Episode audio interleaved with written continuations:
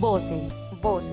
Voces. Voces. Voces. No existe una sola realidad, son múltiples realidades para construir con otros.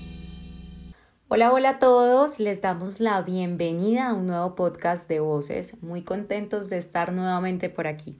Hoy hablaremos de un tema que nos compete a todos en algún momento de nuestra vida y es cuando decidimos o más bien descubrimos nuestra orientación sexual.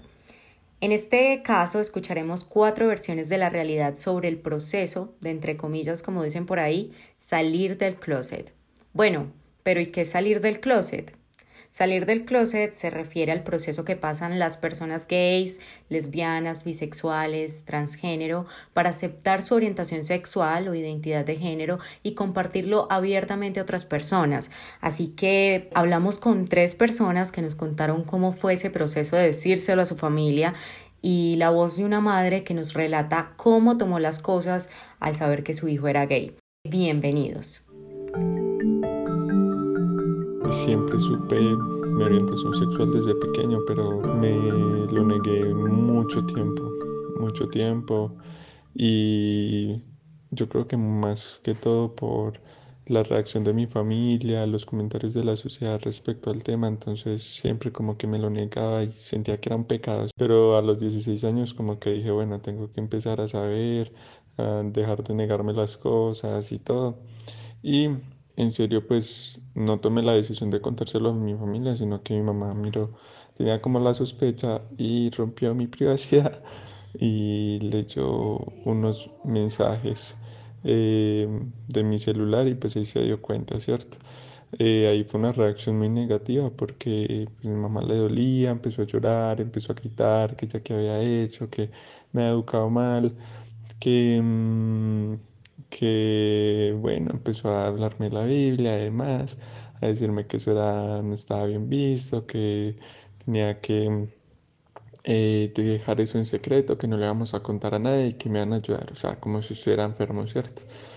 Entonces em, fui a cuatro psicólogos, em, fue un proceso pues difícil para ellos, para mí también porque no me hablaban, o sea, fue algo duro pero fue, fue un proceso chévere, o sea, yo creo que estoy donde estoy ahora por un tipo de experiencias como esas.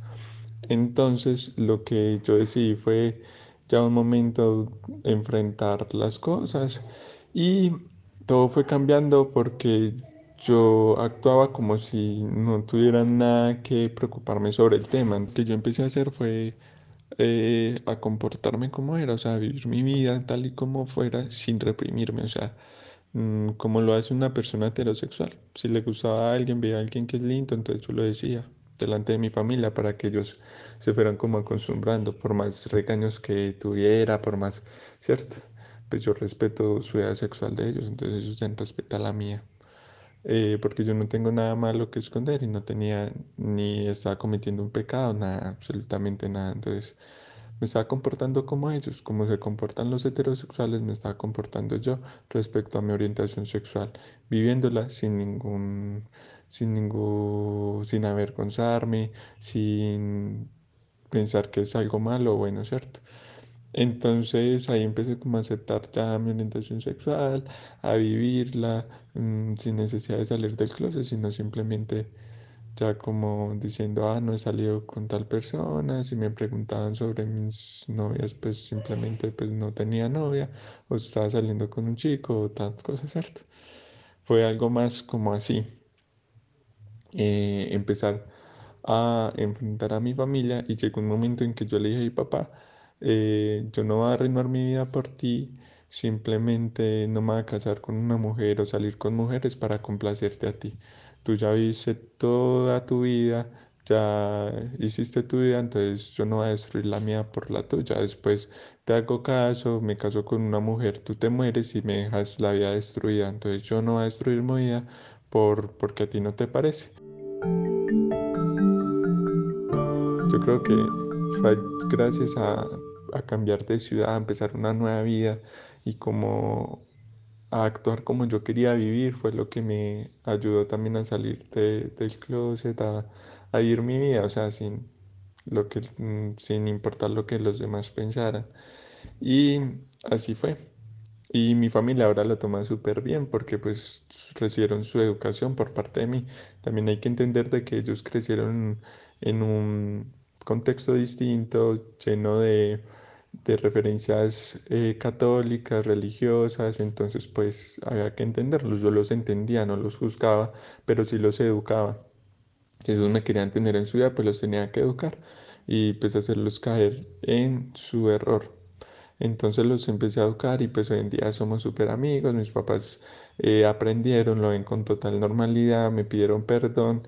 Hay muchos estigmas frente hacia la comunidad LGBT y dentro de la comunidad LGBT, o sea, en cómo los hombres expresan su homosexualidad, las personas creen que todos son femeninos, también hay prejuicios eh, frente a la feminidad eh, en la comunidad y hay discriminación dentro de la comunidad también. Entonces hay muchos estigmas de drogas, de sexo, de promiscuidad, cosas que no son ciertas. O sea, vimos la sexualidad como cualquier persona la vive y los heterosexuales la viven.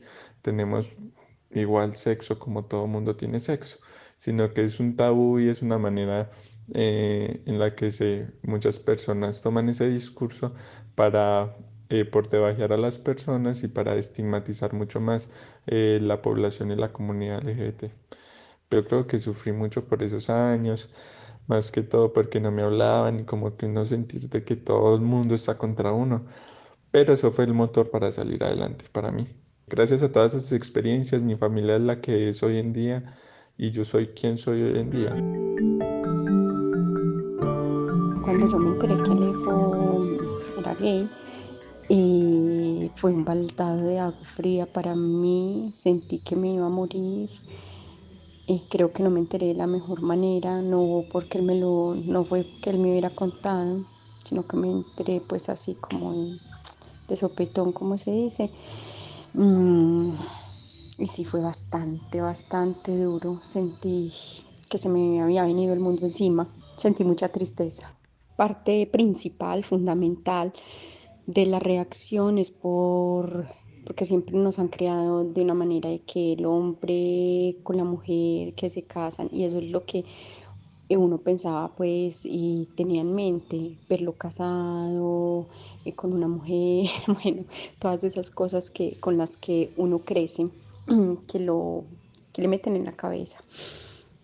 Eh, como que no tenía forma de ver más allá de que podía existir otras opciones o que podía existir esa diversidad. Mm, entonces yo creo que ese fue el motivo principal para que yo sintiera ese dolor y, como que rechazara esa situación. Y otra cosa, miedo, mucho miedo a que le hicieran daño, a que a las personas eh, saber su orientación sexual le hicieran algún daño. Yo creo que esto es lo que nos pasa a todas las madres que tenemos hijos gays.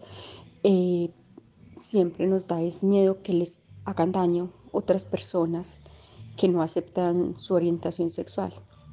Mm, lo empecé a aceptar eh, al observarlo a él, el ser humano que es, el ser humano tan valioso, las cualidades que tiene, su parte interna tan limpia. Yo dije, no, es lo principal es que sea un buen ser humano. A mí, ¿por qué me tiene que importar su orientación sexual? ¿Por qué me tiene que afectar esto? Si él es un ser humano tan maravilloso y tiene tantas cualidades, definitivamente lo amo así como es. Eh, siento que tenemos una comunicación muchísimo, muchísimo más abierta referente a los temas sexuales. Somos como cuatro amigos nosotros. Nos tratamos como no sé, como amigos, la, comunicación es bastante abierta y hablamos de todos esos temas abiertamente y tranquilamente. Creo que antes fue para bien, para acercarnos más y tener una, una, una conversación más fluida. Voces, voces, voces, voces, voces. No existe una sola realidad, son múltiples realidades para construir con otros siempre pues sentí esa atracción hacia los hombres, nunca hacia las niñas, pero aceptarlo pues es un proceso diferente y lo realicé más o menos ya cuando estaba adolescente, eh, cuando tenía 15 años fue que eh, tomé la decisión de contárselo a mi familia. Eh, mi mamá se negaba a aceptarlo rotundamente, entonces digamos, por ejemplo, ella se levantaba en las mañanas antes que yo y me dejaba todo listo para que cuando yo me levantara pues no tuviera que verla, o sea, fue muy duro para ella, la verdad. A mí pues personalmente medio duro, digamos porque fue en un contexto de pueblo y en un contexto de pueblo digamos que uno crece con muchos prejuicios y la gente también señala muchísimo a las personas que digamos de alguna manera son diferentes. Pero cuando ya me fui a vivir a la ciudad y que empecé la universidad fue que mi vida dio un cambio completamente y pues es algo que agradezco, ¿cierto? Porque digamos me ayudó a asumirlo y fue mucho más sencillo.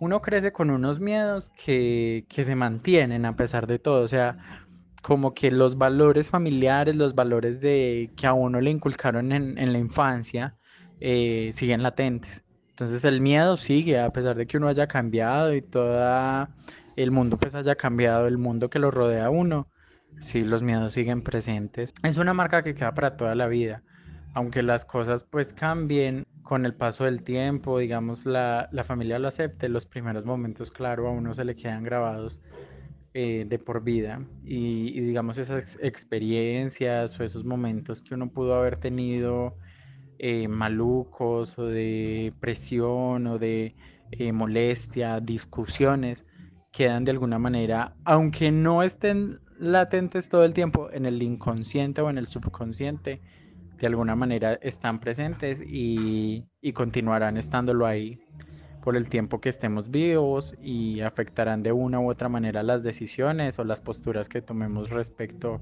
a ciertos asuntos. Las personas antiguas eh, tienen todavía un, una fuerza sobre el dominio pues, de toda la familia y sus ideologías todavía eh, de una u otra manera se, se mueven a través de todas las fibras familiares. Entonces, sí, todavía hay un estigma, claro.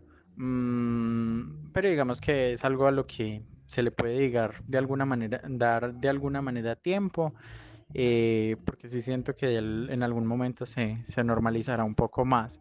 Y pues también, digamos, con el tema de la lucha por ciertos derechos y todo ese tipo de cosas, eh, pueden facilitar más adelante eh, la naturalidad del asunto. Por ejemplo, hoy en día todavía es, es difícil que uno se pueda dar un, un beso, digamos, con otro hombre en público y, no solamente por el señalamiento de los demás, sino también por temor, ¿cierto? O sea, por lo que hemos visto de que a gente la sacan de lugares o llaman a la policía. Bueno, ese tipo de cosas todavía son difíciles de manejar.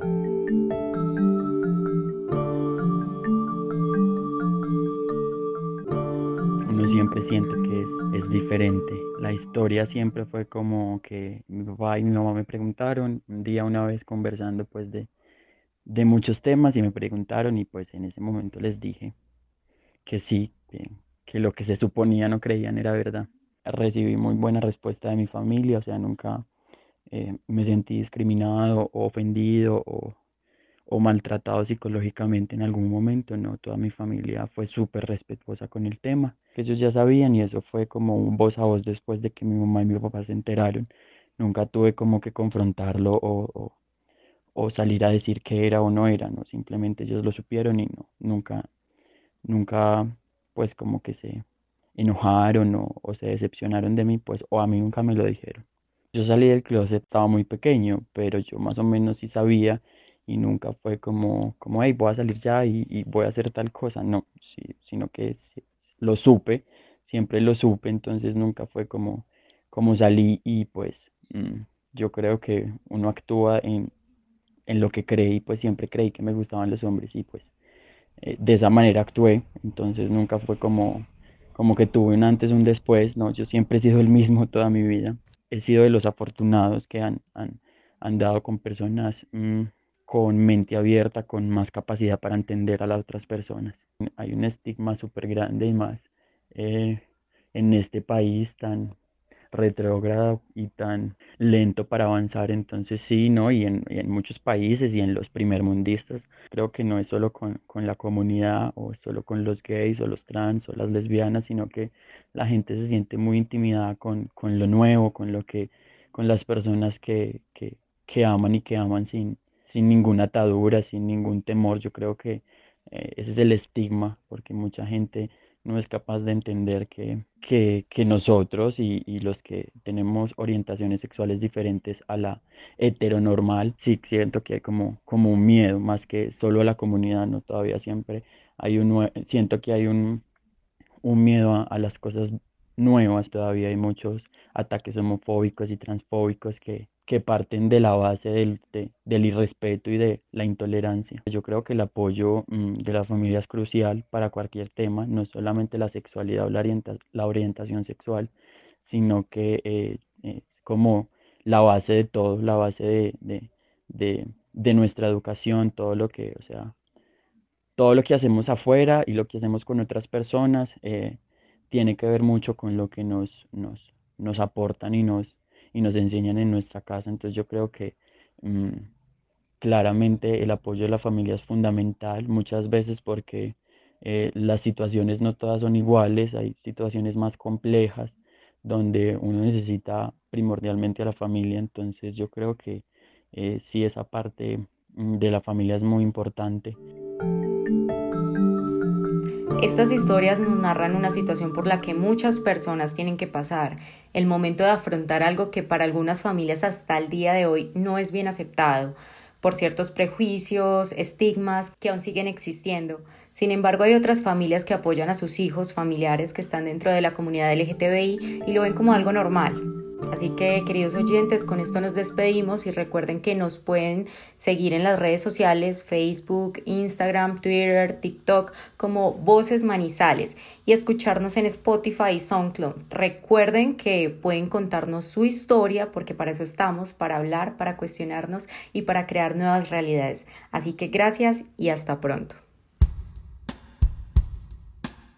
Voces, voces. Voces. Voces. Voces. No existe una sola realidad, son múltiples realidades para construir con otros.